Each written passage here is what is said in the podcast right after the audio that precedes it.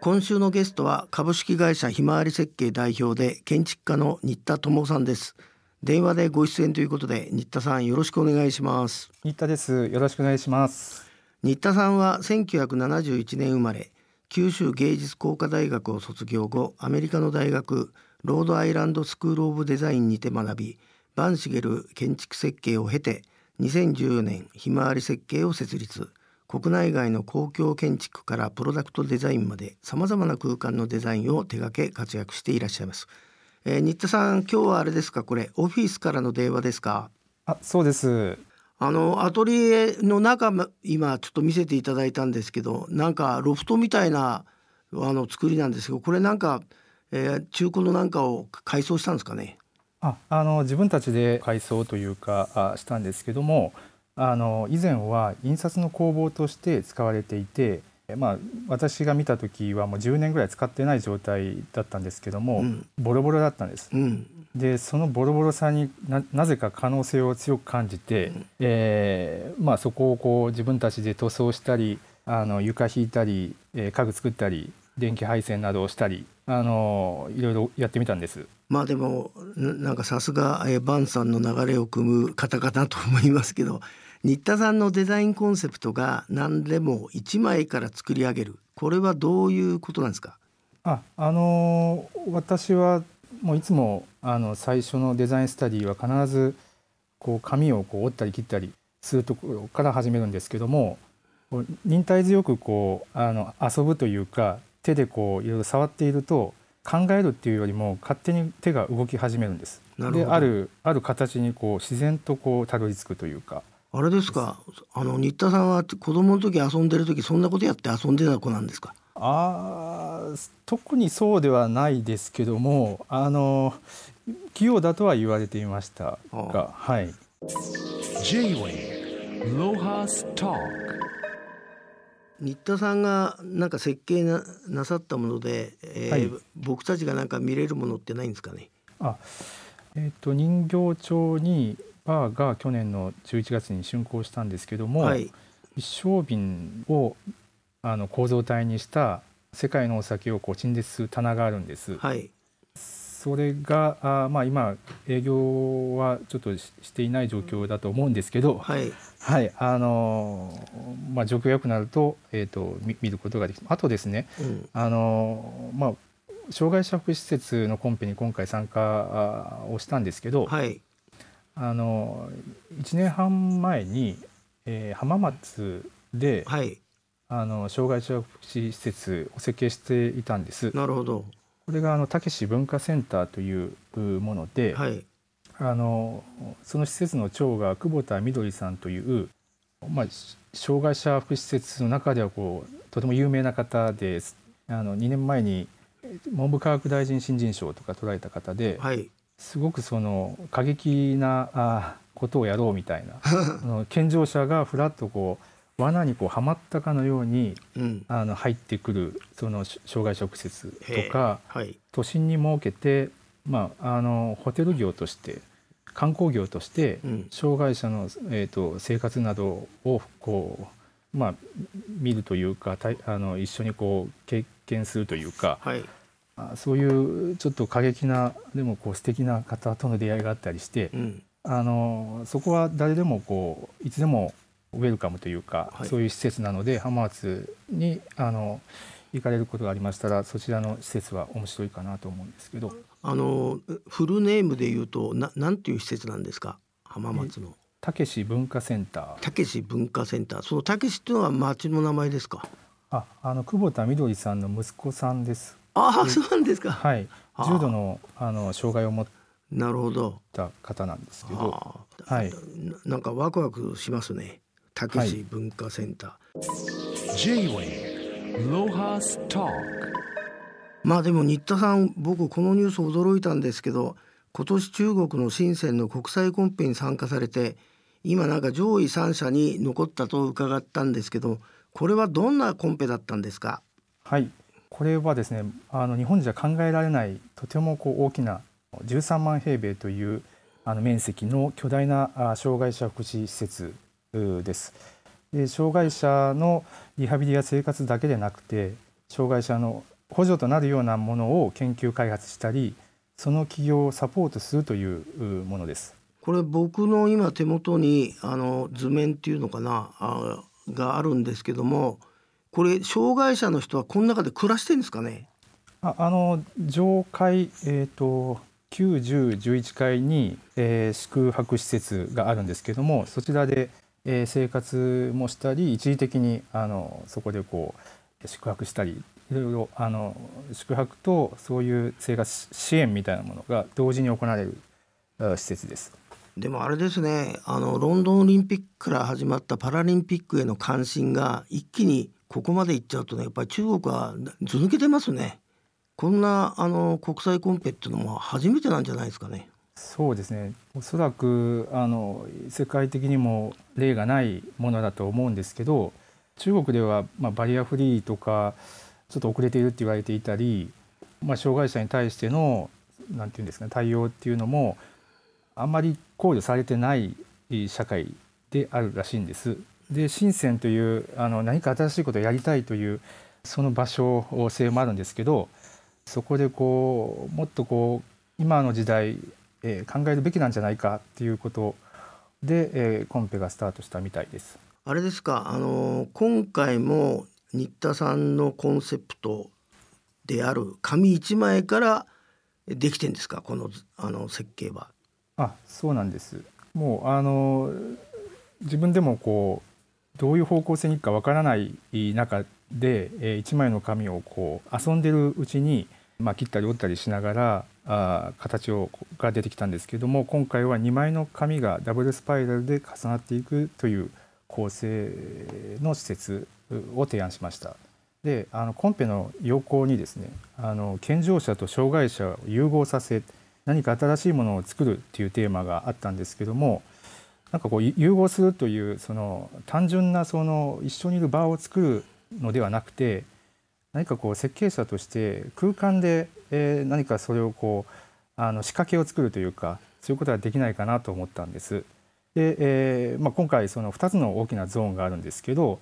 あの比較的障害者の多いリハビリテーションゾーンと比較的健常者の多いイノベーションゾーンこの空間をダブルスパイラルで、えーまあ、基本的にはゾーンを分けてで、えー、重ねるという提案をしたんです。もう別々でいいんじゃないかとでもそれぞれがあ重なって行き来ができるとかあの視覚性、まあ、お互いに見合えるとかそういったことで新しい何かあ関係性というか生まれるのではないかなと思ったんです。あの動画なんか見れないんですか？あこれはあの YouTube で、えー、公開していまして、えーと、見ることができます。いや素晴らしいですね。J-Way ロハスタ新田さんは実はこれまでにも1枚の紙を折り曲げてデザインして中国の国際コンペで1位を受賞されたことがあるっていうんですけどこれはどんな作品だったんですか？あこれはですね、えーまあ、520メートルのタワーだったんですけども1枚の紙からこう折って、えー、デザインをしたんですけど構造的にこう1枚からあ作っているんで安定するんじゃないかとかあ部材のコントロールがしやすくて何か省エネにつながるんではないかとかあ、まあ、1枚から形作るということでお年を召した方あの子どもさんからも分かりやすい建築となって、えー、愛される建築にとしてこうあの見られるんじゃないかとか提案をして、えー、当選をしたんです。これは中国のどこなんですか？町としては。これはあの内陸の貴州省ですね。なるほど。はい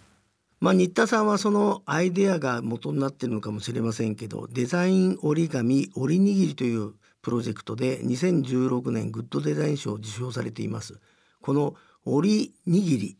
これを新田さんどういったものなのかご紹介いただけますか？ああの先ほどちょっとお伝えをした520メートルタワーのあのデザイン1枚からこうあのデザインしたもののスタディをしている時に偶然そのかあの紙がですねおにぎりみたいな形にこう変化したんです。なるほどでそれがまあきっかけなんですけども、えーと、折りにぎりというのはあの、まあ、折り紙をしたものを広げてその上に、えー、ラップを引いて、えー、海苔を乗せて乗せなくてもいいんですけどもでご飯をあの平らにこうまんべんなく引いて具材を乗せてで最初の形にこう折り上げると、まあ、おにぎりができるというものなんですけど、まあ、先ほどちょっとお伝えした520メートルのタワーのスタディをしている時のその形があの一番その最初の形なんですけどあの2つの山があできる形でシェアという名前なんです。あれですねこう言われてみればなるほどと思いますけど今まで誰もねやったことのないことですよね。これで新田さんは東日本大震災後の復興イベントでもこの折りにぎりのイベントを、えこれ現地でやられたんですか？はいあのー、そうですね。ちょっと最初このおにぎりの活動をまああの活動というよりも友達関係で、えーまあ、遊んでいたということだったんですけどその友達があのなんかもっと外でやった方がいいんじゃないの？っていうことを言っていただいてあの東北フードマラソンというあのイベントの主催者を紹介してもらって、はい、えー、そこで、まあ、子どもたちのワークショップや、えー、ランナーの方々感想賞としておりにぎりを手渡すっていうことをしたんです。今あの家にいる時間が長くなってこれってあれですねお子さんと一緒に楽しみながら作れる点もいいですね。あそうですねあの今あの新型コロナの影響で、まあ、あのご家庭にいることが多くなってきてると思うんですけどもコミュニケーションとか、まあ、家族でのコミュニケーションとか団らんが重要になってきているんじゃないかなと思うんです。でぜひ、まあ、ご家庭でこのおりにぎりっていうのを楽しんでもらいたいなと思いあの今ちょうどですね、えーと、配布プロジェクトっていうのをあの始めたんです。はい、えー、現在江崎グリコとのコラボレーションで用心飲み物のおまけとして、えー、配布しています。5月31日までとのことです。また旭化成さんとのコラボで、えー、保育園や幼稚園でのおりにぎりの配布も予定して、えー、います、えー、幼児飲み物というあの小さなパッケージの、えー、と飲み物いろんなあの味があるんですけどりん。ご味とかオレンジ味とか、それのおまけとしてこのおりにぎりをあのつけて、えー、まあ売るというかこのおりにぎりを配布するというか。なるほど、はい、があの5月の31日までこのキャンペーンが行われています。このおりにぎりのベ一番ベースの紙は何の紙でもいいんですか？これはですねある程度の厚みがある方が、まあ、折りやすいというかあのおにぎりを作りやすいんですけどもちょうどあの牛乳パックの厚みぐらいあの素材感がちょうどいいんです。ああなるほど。J-Way ロハストまあ、新田さんの設計は大規模な空間設計を手掛けることが多いとは思いますが個人住宅も設計されることはあるんですか？ああのまあ、親戚関係とか友達の住宅とかはあの、えーと、設計しました。あのいつもその、えーと、大切にしているのが一緒に作り上げるっていうことにチャレンジしていきたいんです。はい、であのデザインスタディももしかしたら一緒に、えー、やりながらあこれ面白いんじゃないの？みたいな議論をしつつで、えーまあ、施工に関しても一緒に家具作ったりあの塗装したり、まあ、一緒に作り上げるっていうことを大切にしていきたいなっていうのがあります。まああれですもんね。これ折りにぎりのところでも奥様でいらっしゃる作家コンセプターの杉浦愛子さんが出てたりとか、まあ、これプロジェクト愛知の2人で発足してるわけですか？あそうなんです。あの私も愛子もあの愛知県生まれなんです。あなんと山口県じゃないんだ。生まれ生まれはあの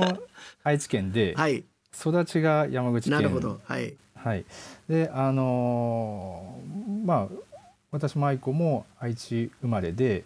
命名のされ方が同じだったんです。えあのどういうことですか？あ愛知で生まれたので私は愛知の血を取って、まあ、そこで生まれるっていうので友王っていうんです。ああなるほど。知る生きる、はい、で、えー、愛子は、えー、愛知県の愛を取って、はい、そこの子子供だと愛子。ああでで二人合わせて愛知県。そうそうなんです。最初にこの命名をされ方をこう母親から聞いた時すごいショックだったんですけど、はい、なんかその愛子さんも同じだったっていうのを聞いて、はい、でまあ2人で何かこうプロジェクトやる時はこの愛知っていう名前でやろうかってまあ冗談半分でえー、やり始めたんですけど、はい、でもその2人全然違う性格なんですけど まあ折り紙とおにぎりのように、はい、こう全然違うものが掛け合わされて、はい、なんか新しいものをこう勢いでやってしまうというかなるほど、はい。でまあ、そういうあの活動をこうずっと続けていくと、まあ、なんかこう自分の気持ちもポジティブで、えーまあ、いいることができて、うん、で人生はこうなぜかこう豊かな方向に行き始めて。いいですね、はい、であの去年あの娘を授かったんです。はい、であの娘の名前はあの何だと思いますか？えやっぱ愛知なんじゃないですか？そうなんです。愛愛知なんです。でしょう。愛知県の愛知で。なるほど。まあ思い出で地名に戻したというか。なるほど、はい、孫が大変だな今度な。J-Way ロハストあのデザイン折り紙折り握りから派生をしてまあ新田さんいろんなこと考えてるんですけどあの次はどういうプロジェクトを考えてらっしゃるんですか、ああの私がやりたいことは何かそのみんなで集まって一緒にこう何かをまあ食べたり楽しむっていうことなんですけども、まあ、ちょっと今あのそれがこうやりにくい状況ではあるんですけど、ね、はい、はい、まああのこの状況がいい方向に行った後で、はい、えー、まあどんどん積極的にやっていきたいと思っているんです。で、はい、事務所にですねイベントスペースをあの作りまして。あ事務所に、はい、えー、もうあの2か月前ぐらいからスタートしてるんですけど、はい、でそこでこういろんな人をこう、まあ、あの誘って、えー、一緒にこう棚を作ったりあの一緒にこう、えー、何ですかねなんかイベントをするっていうことをやっていきたいんですけど、うん、はい、何かそのみんなで作り上げるスペースっていうことで周りのその商店街の人たちとかもあの一緒にやってくれるって言ってもらってるんですけど、うん、地域コミュニティというものをきちんとこう元気づけられるようなあの活動をあの事務所の周りでやっていきたいなっていうのがああります。はい、まああの、えー、新田さんこれからもますますのご活躍を今日はい、今日はどうもありがとうございました。あの折り折り紙見るとあのお米が出てきそうな感じがしました。どうもありがとうございました。ありがとうございました。J-Way Lohas Talk